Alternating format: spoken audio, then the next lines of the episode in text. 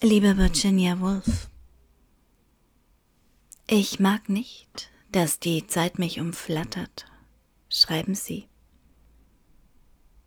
Und es ist Mittwoch, es war Dienstag, es war Ihr Geburtstag, Ihr 140.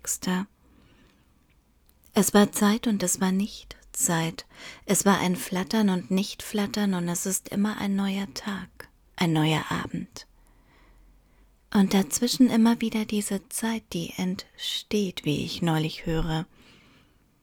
Und diesen Gedanken so sehr mag, dass die Zeit also nicht vergeht, sondern entsteht.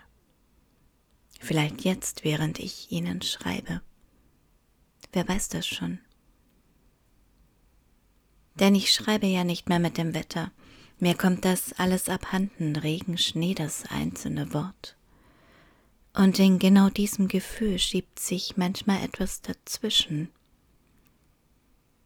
Es ist immer so, dass ich über die Seele schreiben will, und dann kommt mir das Leben dazwischen. Das schreiben Sie auch.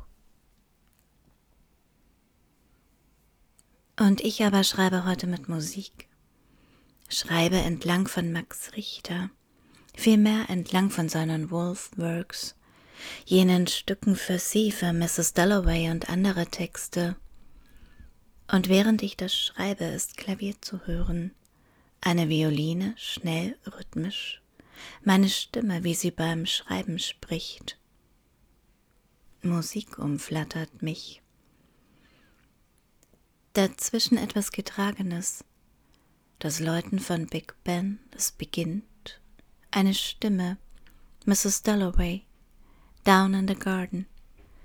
Und neben mir liegt eine alte Kassette, schwarz-grün, ein angerauter Karton, naja, vier Kassetten darin, allesamt besprochen von Angela Winkler, wie sie ihren Text spricht, Mrs. Dalloway ihre Stimme gibt. Und ich weiß nicht, wie oft ich diesen Text schon gehört habe. Ich habe aufgehört zu zählen, lange ist es her. Und in meiner Erinnerung ist Angela Winklers Stimme oft mit ihrem Text verwoben. Das Trennen fällt mir manchmal schwer. Und dabei fällt mir wiederum ein, dass ich so viele ihrer Texte zunächst gehört, bevor ich sie gelesen habe, dass das so ein sehr eigener Zugang zu all ihrem Geschriebenen ja ist. Und weil ich mag, dass die Dinge bei oder ineinander hängen, Literatur ist wie ein Spinnennetz, vielleicht nur ganz lose, aber dennoch an allen vier Ecken mit dem Leben verknüpft. Auch das schreiben sie in ein eigenes Zimmer, und weil ich also diese Verknüpfungen so sehr mag, weil sie mir manchmal Halt geben durch die Zeit, durchs Denken hindurch. In jenen Momenten, in denen man sich mit sich selbst wiederfindet, zurückgeworfen aufs eigene Ich, so wie das ja hin und wieder passiert. Deswegen also gehe ich zum Regal und ziehe Angela Winkler hervor, ihre Erinnerungen, mein blaues Zimmer, und erinnere selbst auch gut, wie ich sie gelesen habe, diese Mixtur aus Rückblick und Tagebuchaufzeichnungen, und noch immer habe ich die Stimme von Angela Winkler im Ohr, während sich nun Tilda Swinton hineinschiebt. Sie liest ein paar Worte, Sätze, dazwischen Tastatur klappern, Schreibmaschine, The Blue Notebook. Und darüber vergesse ich fast, was ich ihnen schreiben will. Ich bin nur Augen und Mund und höre und staune. Die Worte sollen ganz schnell aus mir raussprudeln. Aber jetzt, im Moment zieht Langsamkeit ein. Ich bleibe immer wieder hängen an Sätzen, die ich unterstrichen, Wörtern, die ich dazu geschrieben habe, im Laufe der Zeit an jenen Texten Markierungen vorgenommen habe, die ich vorher während des Hörens machen musste, Kopfnotate oder wie nennt man das? Orlando, die Fahrt zum Leuchtturm, alles in der Stimme einer anderen Person. Seltsam eigentlich. Und dieser Tage lese ich Trost. Vier Übungen von Hannah Engelmeier. Lese darin, dass es ihr ein Trost ist, immer wieder eine Stimme zu hören und die Frage, was eigentlich die Stimme aus einem Text macht, was das entscheidende Moment ist. Und bei Hannah Engelmeier geht es um Wallace und eine Lesung This is Water, die sie immer wieder anhört, wie ein kleines Kind, das immer wieder dasselbe Hörspiel anhört und alles in und auswendig kennt. Was für ein Wort, denke ich, in und auswendig. Es geht auch um zwei Fische, die schwimmen und einem älteren Fisch begegnen, der in die andere Richtung schwimmt und dann die beiden fragt, wie das Wasser heute wäre. Und die beiden jungen Fische aber weiter schwimmen. Und der eine schließlich zum anderen, What the hell is water?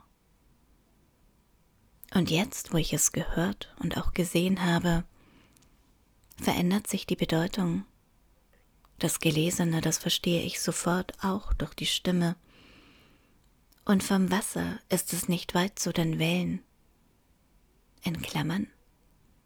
Es dauert noch einen Moment, Klammer zu. Ich mag nicht, dass die Zeit mich umflattert. Und jetzt, als ob mein Gehör all das unterstreichen wollen würde, und ja, ich schreibe jetzt schneller, denn Tilda Swinton spricht wieder im Hinter- oder Vordergrund, eigentlich um mich, ich will nicht von Zeit umflattert werden. Ein Chor darin, aus dem Anschlag der Schreibmaschine ein hoher Ton, die Rückkehr der Violine.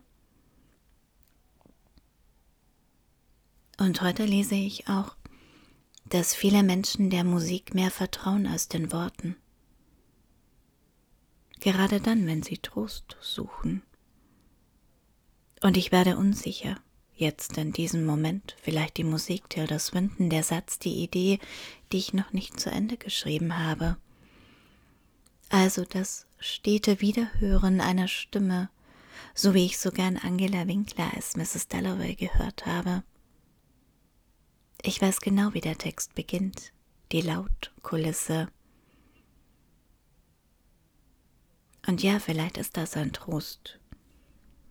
Die Anwesenheit einer Stimme, die Wiederholbarkeit einer Geschichte,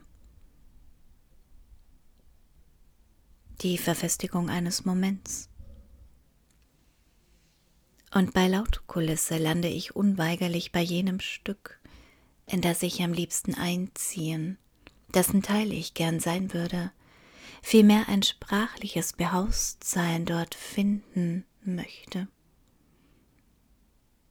Und selbst dieses Stück habe ich erst gehört, erst gesehen, so dass ich es auch immer als Stück wahrnehme, eine Dramatisierung von Sprache, die Inszenierung mehrerer Stimmen.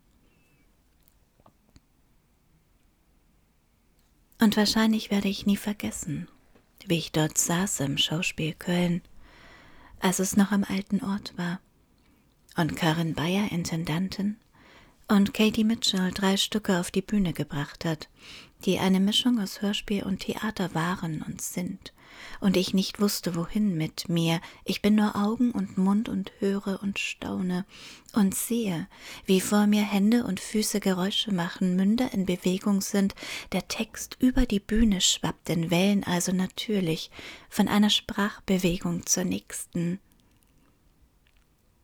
Wie seltsam ist es, zu spüren, wie der Faden, der sich zwischen uns ausspinnt, seine feinen Fasern über die Nebelbereiche der uns trennenden Welt hinzieht. Das ist einer meiner Lieblingssätze aus die Wellen. Ich habe ihn schon das letzte Mal geschrieben, aber das macht nichts. Er ist mein Proviant, mein Trost gerade mit Blick auf Hanna Engelmeier jetzt. Ich trage diesen Satz bei mir in einer Denktasche. Einfach so. Er braucht nicht viel Platz, zumindest meistens. Aber er fühlt sich gut an, dieser Satz. Wie viele ihrer Sätze. Das wollte ich ihn gerne geschrieben haben.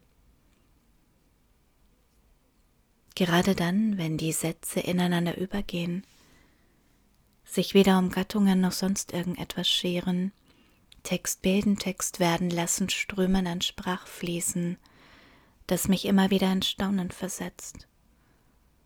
Was für ein Glück auch das, denke ich jetzt.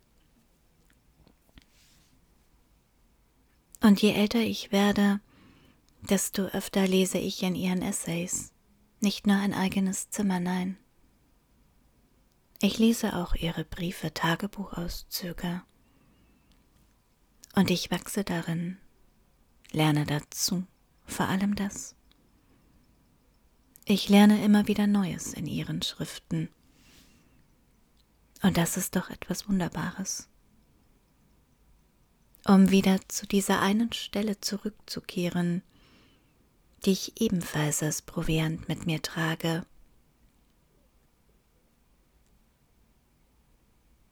Wenn ich meinen eigenen Kopf durchstöbere, finde ich keine hehren Gefühle, ausgelöst davon, Gefährtinnen und Ebenbürtige zu sein und die Welt zu höherem zu beeinflussen, sondern ich ertappe mich dabei, kurz und prosaisch zu sagen, dass es wesentlich wichtiger ist, mein Selbst zu sein, als irgendetwas anderes. Träumen Sie nicht davon, andere Menschen zu beeinflussen, würde ich sagen, wenn ich wüsste, wie ich es anstellen muss, damit es hochtrabend klingt. Denken Sie nach über die Dinge als solche.